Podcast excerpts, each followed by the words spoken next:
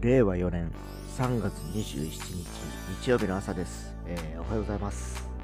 はい、えー現在の気温13度。今日はなんと19度まで上がる予定です。えーところにより曇りの天気が10時から2時、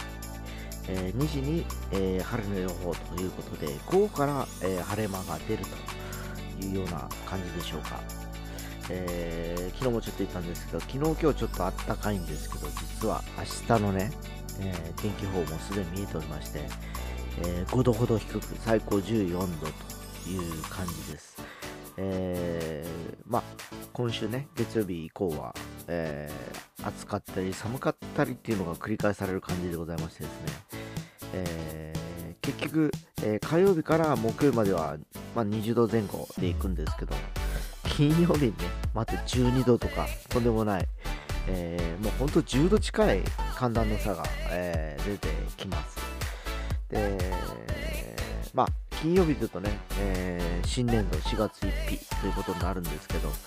えーそれからまた12度、15度と、えー週末はまた、えぼちぼち、え低い気温でございます。えー今日はまだぼちぼちの暖かさなので、春らしい一日を皆様もお過ごしいただければと思っております。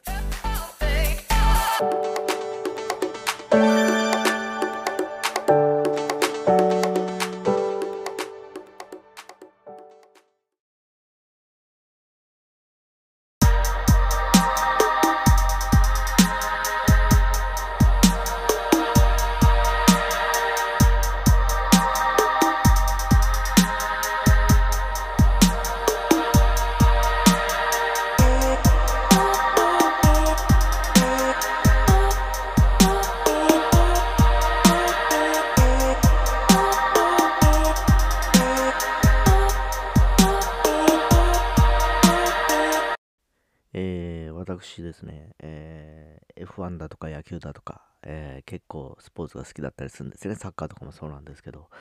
で、そんな F1 を最初に見始めたのは、えー今からもう38年ぐらい前。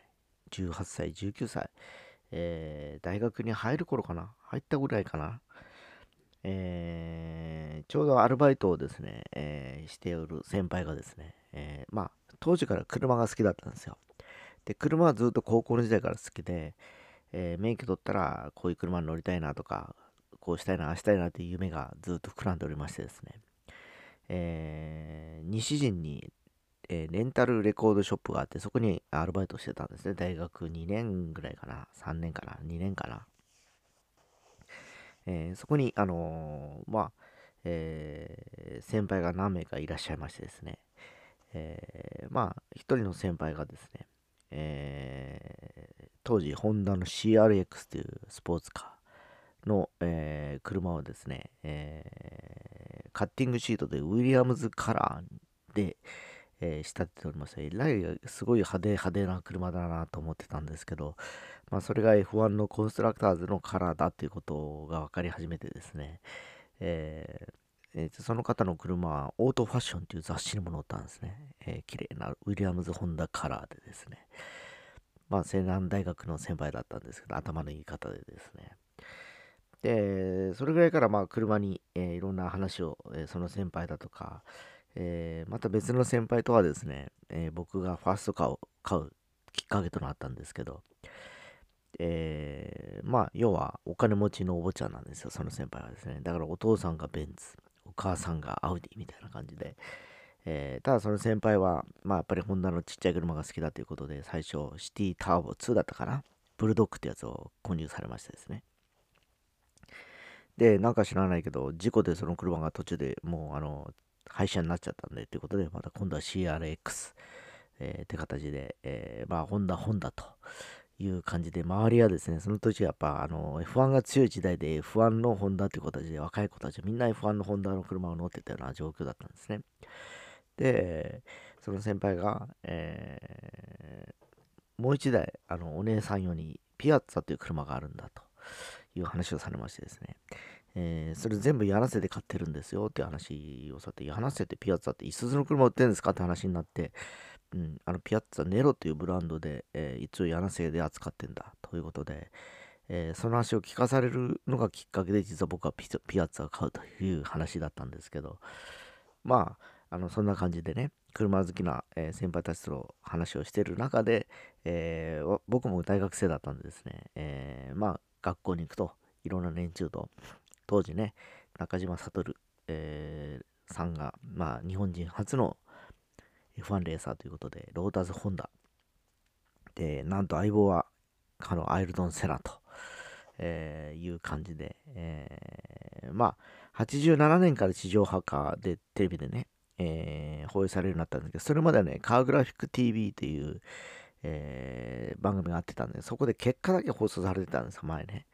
で、今みたいなあの番組の感じではなく、えー、情報がいくつか、車に関する情報がもう盛りだくさんだったんですね、当時のカーグラフィック TV で。まだ松任谷正隆さんも出てない時代でですね。で、まあそんな時に、えー、19、20歳から見始めて約40年近くなるんですけど、えー、初めてですね、えー、途中でレースが中断をすると。しかも、えー、近隣の空爆でということでですね、えー、まあ、おとといかな、レースが途中で中断したんですね。レースというか、セッションというか、フリープラクティクスのですね。ただ、サウジアラビアの近郊の油田ですか。あのミサイル攻撃によって、まあちょっとあの空爆されたと。あとはドローン、無人飛行機で、えー、空爆されたとかいろんな情報が飛び交いましてですね、えー、炎がこう立ち上ってんですね、ちょっと先にですね。えー、ほんとね、そんな時に F1 やってていいのかっていう話が落ち上がったぐらいで、えー、様々なミーティング、4時間ほど、えー、主催者だとかドライバーだとかチーム関係者の、えー、話し合いのもと、結果的にまあ安全は確保できるということで開催ってことになったようなんですけど、まあね、今までいろんな戦争っていうか、まあ湾岸戦争の時も見てたわけですけど、まさかね、えー、その中断ってしかもそんなね、戦火の炎をその F1 の画像を通して見るとはね、なんかちょっと衝撃的で、えー、やっぱりまだウクライナ侵攻に関して、えー、なんかこう、若干ちょっとね、1ヶ月ぐらいもう進行して経ってるから、もう、あの、少し、あの、慣れてるってわけじゃないですけど、もう、なんかな、そういうことあってるんだなっていう感じになってはいるんでしょうけど、そんな映像を目の当たりするとなんかすごくリアルで、これ、ほんとまた大きな戦争にならなきゃいいなというふうに感じた次第です。本当平和の中で僕ら生まれてきた中でずっと平和で生活してきてて、えー、映像の中での戦争だとかそういったものは目にするわけですけど、やっぱりリアル感がないんですよね。ただその F1、自分の好きなあのそういったものを見る、えー、見てる中でそういうのを見せられると、非常になんかこう、胸に刺さるものがやっぱありましてですね。えー、本当早く収束してほしいなと思った次第です。えー、まあそんな F1 ですが、本戦、今日が夜、今日の深夜2時、えー、決勝ですので、ちょっとゆっくり楽しんでみたいなと思っております。